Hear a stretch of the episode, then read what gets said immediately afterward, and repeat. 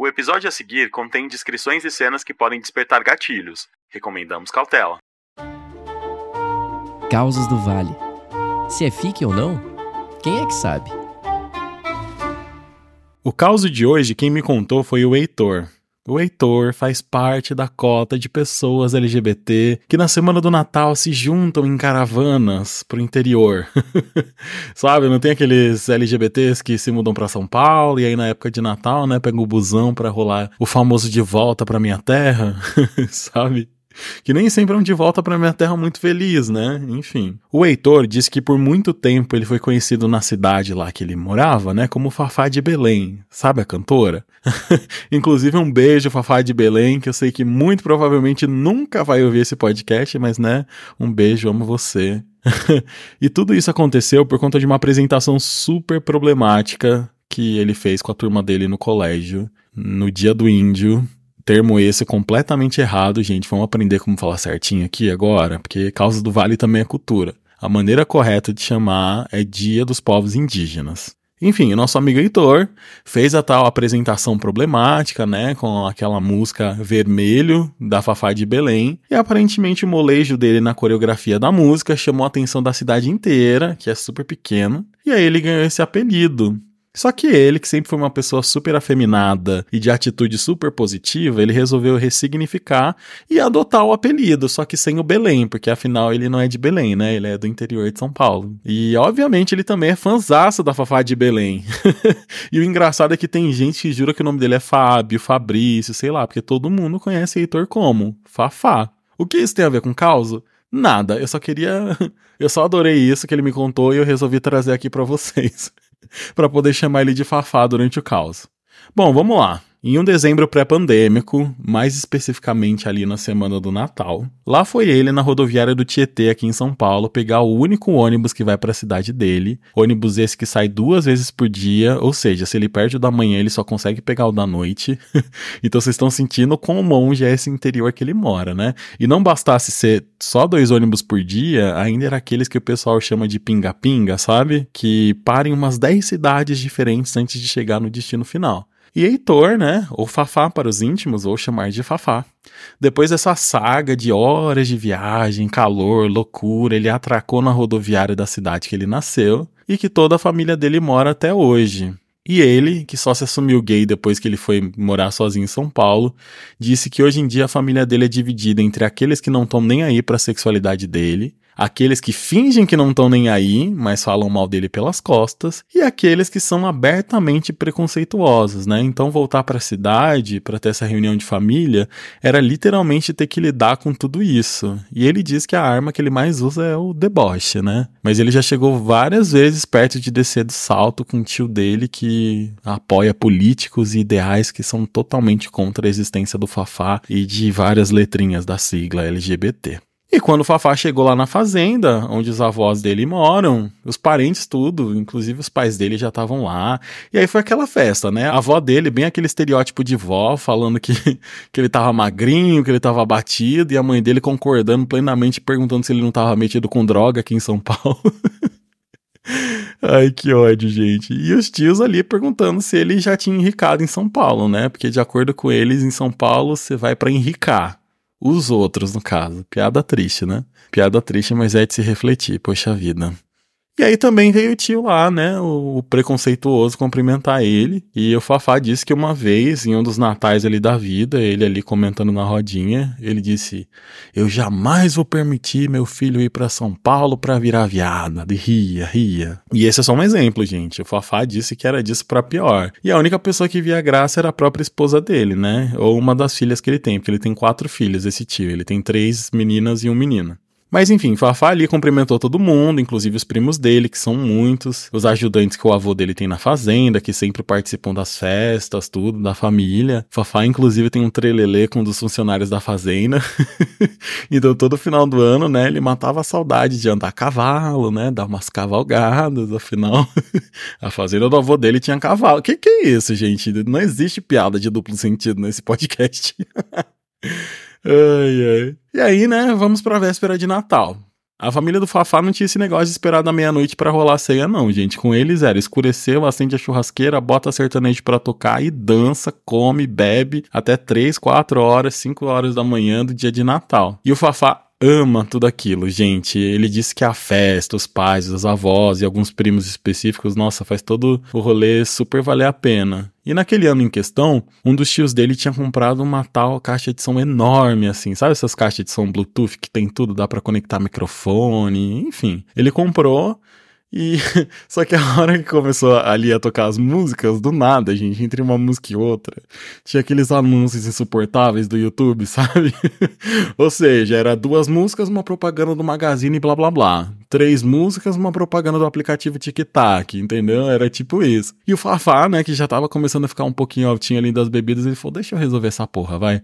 E aí ele foi, desconectou o celular do tio dele é, da caixa e conectou dele porque ele é assinante premium do Spotify. Poderia isso ser uma publi Spotify? Poderia, mas você só me ignora, né? Eu vivo nos seus charts e tal, e você nem para me dar um contratinho de presente de Natal. Ai, que pena. Enfim, aí o Fafá colocou o Spotify dele ali para cantar, né? Colocou para rodar aquelas playlists prontas de sertanejo e a festa ali comendo solta. E aí um dos primos dele, justo filho do homofóbico, filho esse que tem a mesma idade do Fafá, né? Filho esse que os dois né? Os pais dele sempre fizeram questão de afastar do Fafá toda a vida. Ele disse que quando ele era criança ele não percebia muito isso, né? Mas depois de adulto ele começou a lembrar das coisas, associar e tudo fez sentido, né? Pais homofóbicos não vai querer que o filho, né, se misture. Enfim. E aí esse primo dele veio trocar ideia com ele sobre morar em São Paulo, porque ele estava fazendo faculdade de TI à distância e ele percebeu que as melhores oportunidades para essa área estão em São Paulo, né? Enfim, eles estavam literalmente trocando experiências e o Fafá super incentivou ele. Afinal, de fato, tem muita vaga de TI aqui em São Paulo e como a gente está falando de algo que aconteceu antes da pandemia, o trabalho remoto não era tão forte como está hoje em dia, né? E aí, né, em meio ali a conversa, o primo dele foi e falou: Ó, oh, eu só vou ali pegar mais uma bebida e eu já volto. E não deu nem cinco segundos, gente. Nem cinco segundos. O pai do, do primo, né? O tio homofóbico, que já tava alto de cachaça, veio falar com o Fafá. E veio falar com o Fafá rude, assim, com o olho vermelhaço e colocou o rosto bem próximo do dele, assim, e falou: Olha, se você tiver incentivando meu filho para ir para São Paulo virar viadinho igual você, você presta atenção, que eu te mato, viu? Aqui eu te respeito por conta dos seus pais, da mãe e da avó, mas daquela porteira para fora ali, ó, a história é outra. Eu mato você que não vai ter nem polícia que encontre o corpo depois. Vocês acreditam, gente? Foi exatamente isso que ele falou. Exatamente isso. O Fafá mandou exatamente desse jeito no e-mail. E ele ficou super chocado e assustado com aquilo. É tanto que ele só voltou para dentro da casa, né? E se trancou ali no quarto da avó dele. E ai, gente, tadinho, né? Tadinho, uma puta ameaça. E o Fafá falou que essa ameaça fez com que ele tivesse uma puta crise de ansiedade, assim. Então ele ficou um tempão ali no quarto, sem falar nada e esperando passar essa crise de ansiedade. E ele, na real, nem sabia qual postura tomar dali por diante, né? E eu também não sei o que eu faria, gente. Não sei o que seria mais sensato, assim, porque eu ia estar um mix de sentimentos, né? Entre assustado e cego de ódio.